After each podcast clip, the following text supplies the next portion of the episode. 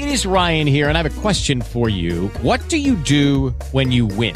Like, are you a fist pumper? a woohooer, a hand clapper, a high fiver. I kind of like the high five, but if you want to hone in on those winning moves, check out Chumba Casino. At ChumbaCasino.com, choose from hundreds of social casino style games for your chance to redeem serious cash prizes. There are new game releases weekly, plus free daily bonuses. So don't wait. Start having the most fun ever at ChumbaCasino.com. No purchase necessary. BGW. Void were prohibited by law. See terms and conditions. 18 plus.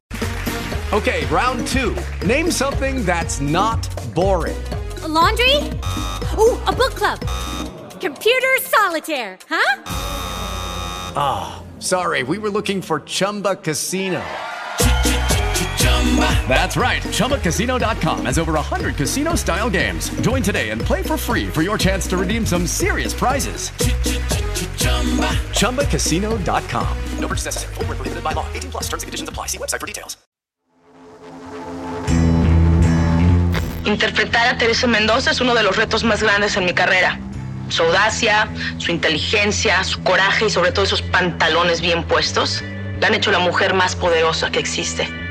Por eso estoy tan honrada de interpretar por primera vez a Teresa Mendoza, la reina del sur.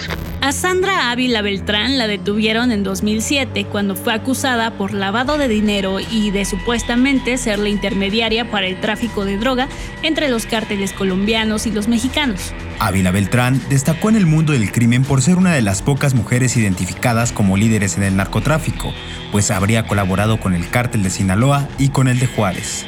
En 2015 fue liberada, pero fue hasta este año que la volvimos a ver nuevamente gracias a TikTok.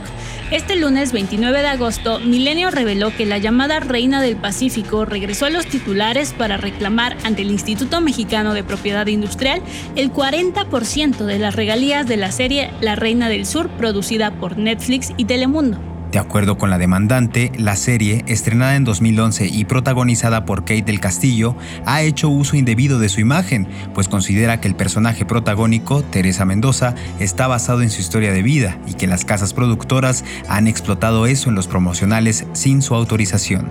El abogado de Ávila Beltrán, Israel Razo, informó en una entrevista para televisión que ella ha sido absuelta de todos los cargos y que la serie La Reina del Sur no hace más que estigmatizarla por siempre eso sí, sin recibir ni un solo peso.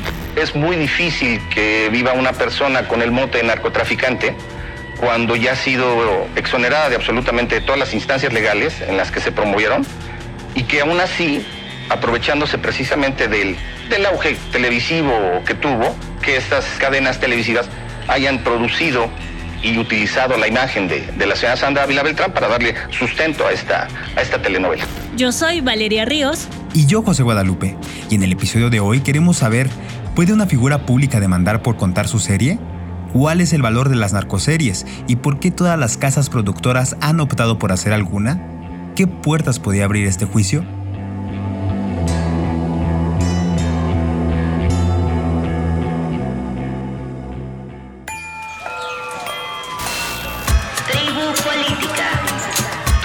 Diario para entender las noticias. Puedes seguirnos y comentarnos los temas que deberíamos cubrir, las dudas o las recomendaciones que tengas de este programa. Encuéntranos en redes sociales como Audiocentro Podcast. A nosotros nos encuentras como arroba valpunto y arroba guadarríos. Gracias por escuchar. Para conocer más del tema, platicamos con el abogado y columnista Oliver Galindo, especialista en propiedad intelectual.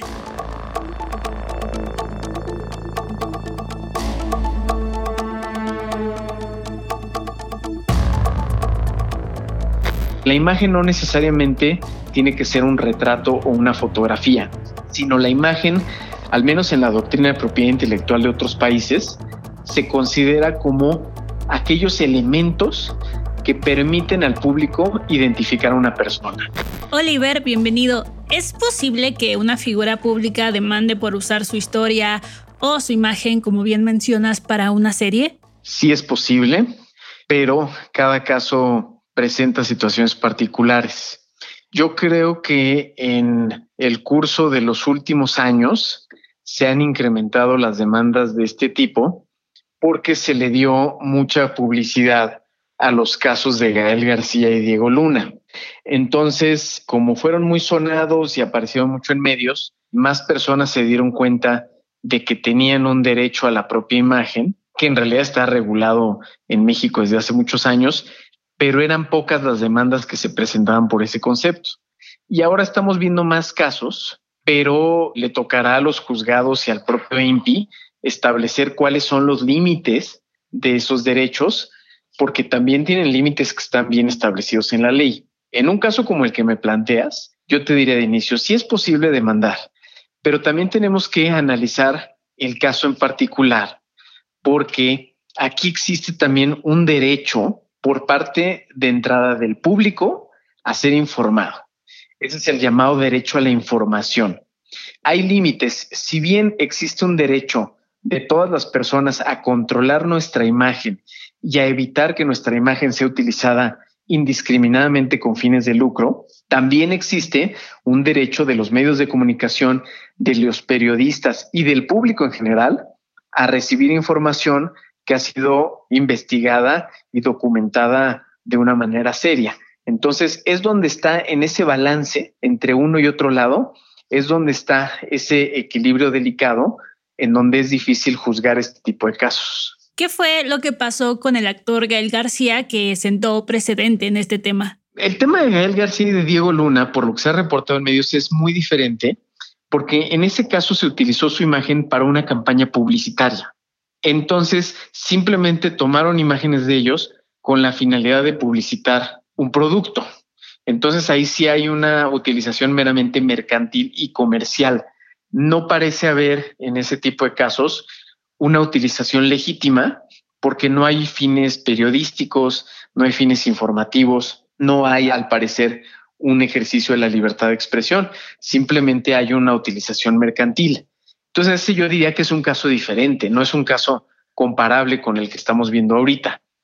El caso que se está reportando ahorita, creo yo, que es más fácil de comparar con el caso del último rey, que también se publicó bastante en medios hace algunos meses. Ese es el caso de una especie de bioserie en donde hay una biografía no autorizada de Vicente Fernández.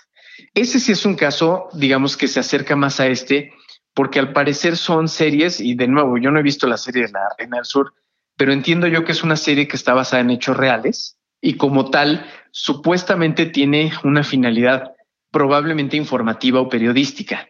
Y eso es lo que tendrá que valorar el INPI y los juzgados posteriormente para determinar si la utilización que se realizó es legítima o no.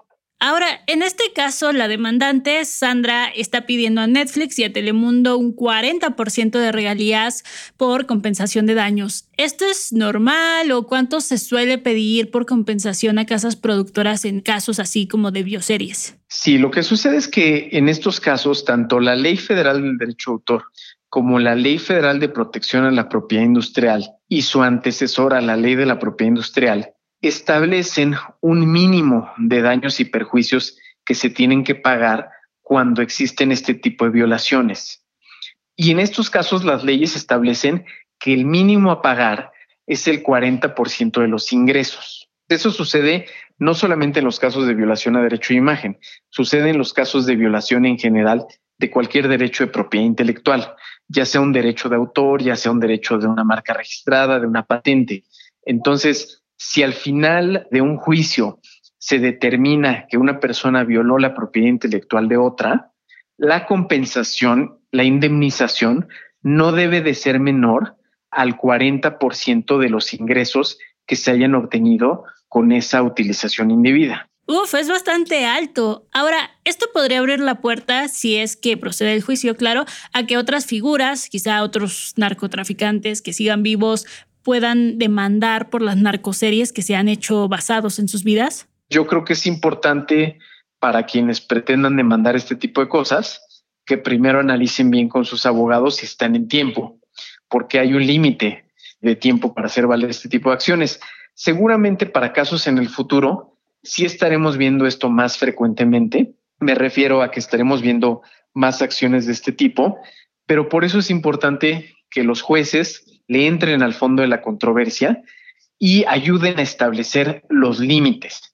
Para que quede claro cuáles son los límites, hasta dónde puedo llegar yo al reseñar la historia de una persona a lo mejor conocida, sin que se considere que la utilización que estoy haciendo es una utilización con fines de lucro, sino que se determine en qué momento podemos considerar que la utilización tiene fines informativos o que tiene fines periodísticos y que por ende estaría protegido por una excepción que está en el propio reglamento de la Ley Federal del Derecho a Autor.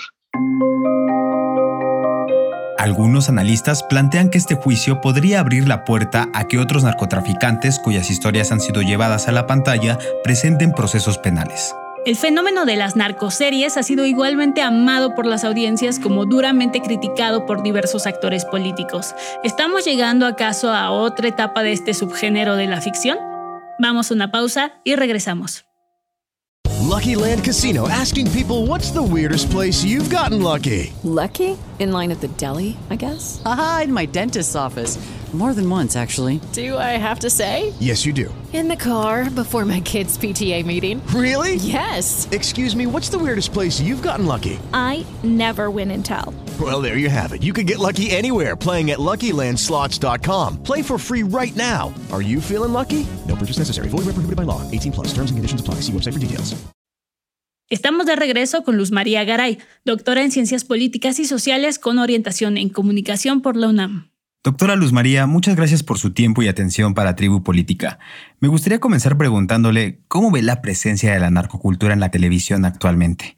¿Qué tan vigente sigue este fenómeno en las audiencias? Yo considero que sigue teniendo mucho impacto, digamos, en el imaginario social que se ha construido acerca de todo lo que implica hablar, digamos, del sistema del narco a partir de las series, con la construcción, por ejemplo, de algunos personajes muy específicos. Bueno, sabemos que este tema de las narcoseries ya tiene varios años, yo diría como alrededor de una década que comenzaron a ponerse de moda estos productos mediáticos como El Señor de los Cielos, que fue uno de los más importantes, me parece que ha tenido Telemundo, pero después de ese ha habido muchos las propias series de Netflix de narcos, los documentales, en fin.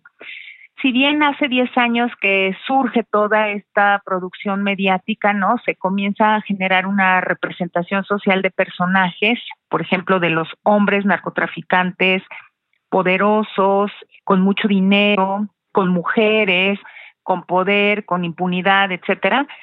También paralelamente se fueron construyendo estos estereotipos, me parece a mí, de mujeres que están vinculadas al mundo del narcotráfico y las especialistas, los especialistas que estudian el tema, han identificado, y yo coincido con ellas, en que esa figura de las mujeres en especial es interesante analizar porque en un primer momento eran mujeres que acompañaban a los narcos, ¿no? Esta parte de la cosificación, la sexualización, de las mujeres, ¿no? Que solo eran como acompañantes, prostitutas, amantes de paz, etcétera, con todo lo que ello implica, ¿no?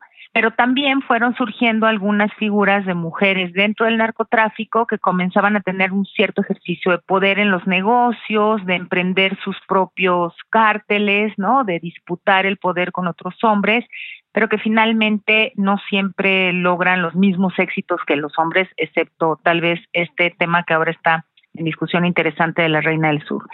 ¿Qué ha pasado en 10 años con eso?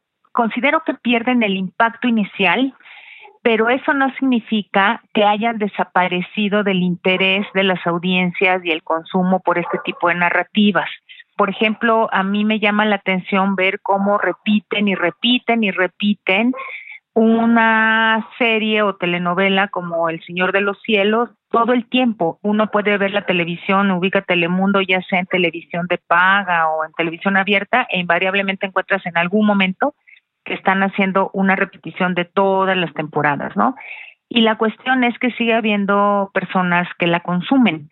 Si bien el impacto no es el mismo que hace 10 años, que comienza toda esta lógica de las producciones mediáticas alrededor de la cultura del narco, me parece que siguen muy presentes en el consumo de las personas. Ahora, ¿cuál puede ser el nivel, digamos, como de incidencia que tiene la configuración y opinión que tiene la gente sobre estas figuras? Considero que las personas en general no son ingenuas, saben que lo que estamos consumiendo es ficción, son producciones, son actores, etcétera, ¿no? Pero evidentemente, como toda producción mediática, forma simbólica, digamos, pues tienen un aspecto referencial, contextual, muy claro para la gente. Saben perfectamente que si bien todo eso es una ficción, tiene de fondo muchos elementos verdaderos de lo que sucede con todo este tema del narcotráfico en el país, en el mundo, digamos, y dependiendo de las situaciones de recepción que tiene la gente, pues incluso pueden hasta identificar sus propias localidades, ¿no? Por ejemplo, recuerdo un capítulo en El Señor de los Cielos, en donde la figura de un narcotraficante que en la telenovela se llamaba El Fello, me parece, lo pintaban como alguien que estaba ubicado en toda la zona de Michoacán, en una relación, digamos, ahí muy tensa con las autodefensas, etcétera, y colocan ahí la narrativa de los jóvenes desaparecidos, los 43 normalistas de Ayotzinapa, y cambian la narrativa diciendo que eran estudiantes de enfermería, una cosa así, y que estaba involucrado el narco, pero también estaba involucrado el gobierno, como nos lo presenta la narrativa. Y entonces ahí está el aspecto referencial que hace que incida mucho ¿no? en el consumo, porque la gente identifica, o sea, sabe que es ficción, pero identifica muchos elementos que de fondo son eventos que están pasando en la vida real, ¿no? No considero que podamos hablar de influencia directa, pero sí de mucha incidencia para ir construyendo una narrativa que me parece que no siempre es la más adecuada para hablar sobre el narcotráfico y sus efectos sociales realmente. Ahora escuchemos la opinión del maestro Gabriel Domínguez Partida, analista en medios de comunicación por la Universidad Panamericana y especialista en la humanización de la narcocultura en las series de televisión.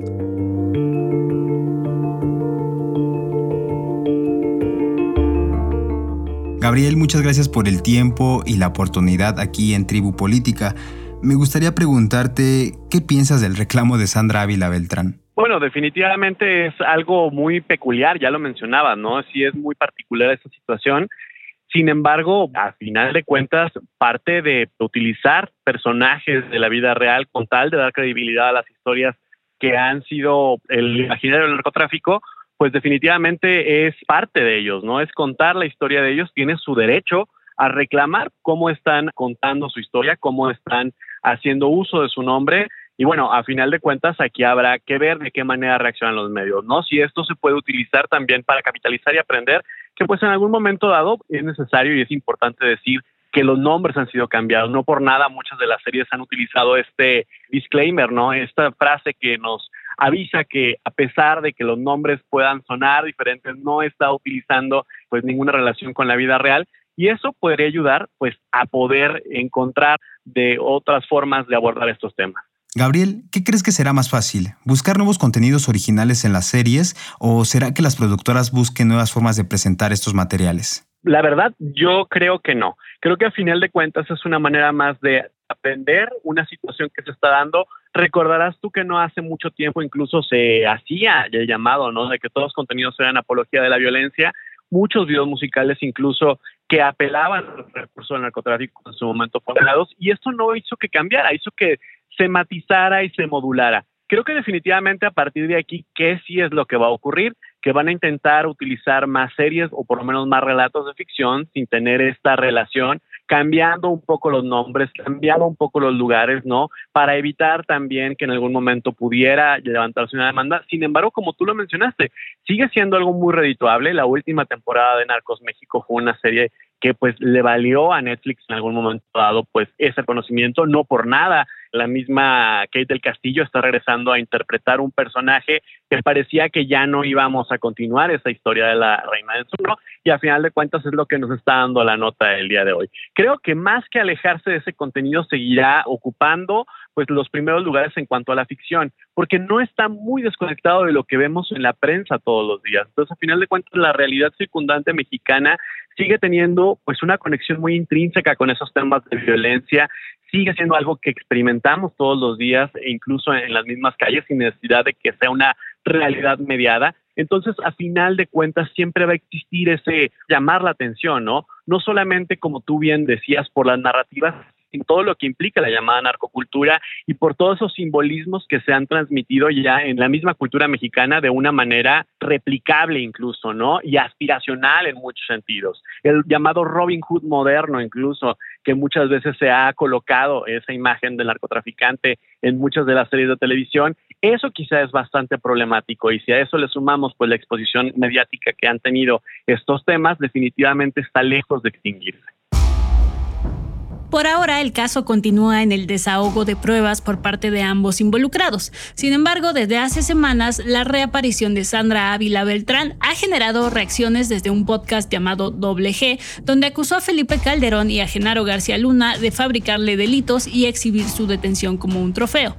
Además, dijo que el expresidente colaboraba con los cárteles de las drogas. La relación entre el narcotráfico y el entretenimiento ha salido de la ficción y cada día parece ser más habitual. Recordemos que Emma Coronel, hoy en prisión en Estados Unidos, registró en 2014 el apodo de su marido, el Chapo Guzmán, tras el arresto de Joaquín Guzmán Loera ese mismo año. Emma Coronel también participó junto con familiares de otros narcotraficantes en el programa Cartel Crew de la cadena MTV en 2019. ¿Son las narcoseries una revisión necesaria de la historia no oficial de México o una apología del crimen? Dinos qué piensas tú. Si quieres conocer más del tema, puedes seguir a Oliver Galindo, nuestro invitado de hoy como arroba oligalindo. También te recomendamos volver a escuchar el episodio El futuro de Emma Coronel, donde abordamos junto con el periodista Oscar Valderas el porvenir empresarial de la esposa de Joaquín Guzmán Loera. Tribu Política es producido por Audiocentro escrito y conducido por Valeria Ríos y José Guadalupe Ríos, editado por Erika Iván González con la producción ejecutiva de Luisa Cantú y Javier Martret.